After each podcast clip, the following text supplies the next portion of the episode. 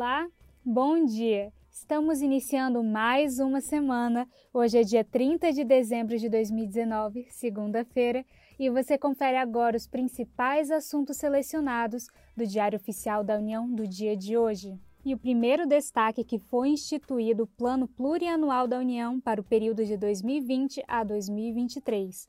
Algumas das diretrizes desse plano incluem o aprimoramento da governança, da modernização do Estado e da gestão pública federal, além da articulação e coordenação com os entes federativos com vistas à redução das desigualdades regionais e ênfase no desenvolvimento urbano sustentável, com a utilização do conceito de cidades inteligentes e o fomento dos negócios de impacto social e ambiental, além de outras disposições e os programas do Plano Plurianual de 2020 a 2023 também tiveram como foco a geração de emprego na área de turismo, agropecuária sustentável, assistência farmacêutica no SUS, aviação civil e modernização do serviço público no Brasil, além de outros focos. E os procedimentos de gestão e alienação dos imóveis da União sofrem alterações. Em medida provisória número 915, publicada hoje, o Poder Executivo foi autorizado, por intermédio da Secretaria de Coordenação e Governança do Patrimônio da União, da Secretaria Especial de Desestatização, Desinvestimento e Mercados do Ministério da Economia, a executar ações de identificação, de demarcação e de cadastramento, de registro e fiscalização dos bens imóveis da União e a regularizar as ocupações desses imóveis, inclusive em assentamentos informais de baixa renda. E para isso, o Poder Executivo poderá, para tanto, firmar convênios com os estados, Distrito Federal e municípios em cujos territórios se localizem esses bens imóveis e também, observados os procedimentos licitatórios previstos em lei, poderão celebrar contratos com a iniciativa privada. E por meio do decreto número 10193 de 27 de dezembro de 2019, foram estabelecidos os limites e instâncias de governança para a contratação de bens e serviços e para a realização de gastos com diárias e passagens no âmbito do Poder Executivo Federal. As disposições desse decreto incluem autorização pelo ministro de Estado ou do titular de órgão diretamente subordinado ao presidente da República para a celebração de novos contratos administrativos,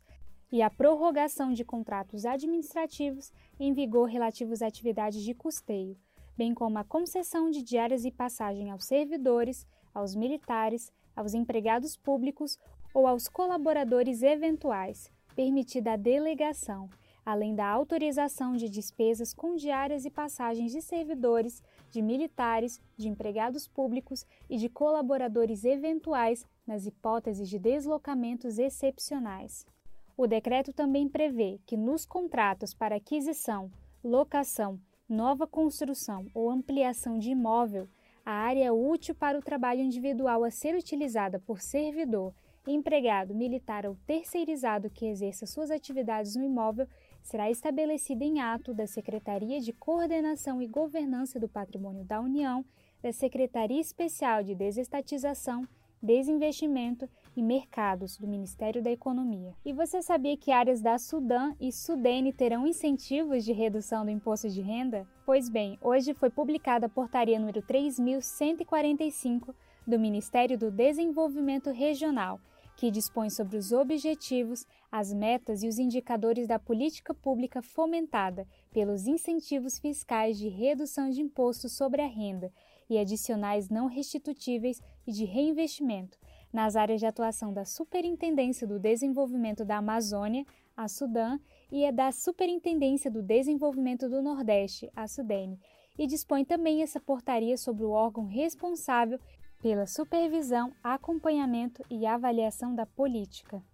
E atenção você, servidor que quer fazer um curso de capacitação no exterior esses programas de estudos têm novas modalidades. Em portaria número 263 da CAPES, foram estabelecidas as modalidades de bolsas de estudos no exterior e no Brasil, fomentadas no âmbito das ações e programas geridos pela Diretoria de Relações Internacionais da CAPES, bem como foram determinados os valores dos principais tipos de benefícios a serem disponibilizados para cada modalidade. E a finalidade e a duração das bolsas, assim como os requisitos e os perfis dos bolsistas, serão definidos em regulamentos específicos ou instrumentos de seleção de cada programa podendo ser complementadas conforme suas especificidades. Além disso, as bolsas poderão compreender o pagamento de diversos benefícios, desde que estejam previstos nos regulamentos dos programas ou dos instrumentos de seleção, e ainda que atendam aos parâmetros definidos na Portaria número 263. Se você ficou curioso e tem interesse em saber especificamente sobre essa capacitação em programas de estudos no exterior, eu sugiro que você leia o Diário Oficial da União do dia de hoje, 30 de dezembro de 2019. E este foi o resumo DOU, um serviço oferecido pelo Instituto Protege, em parceria com a editora Fórum. Meu nome é Yasmin Góes e eu fico hoje por aqui. Muito obrigada por me acompanhar. Eu desejo um excelente dia para você e eu te espero amanhã para novos destaques. Até logo!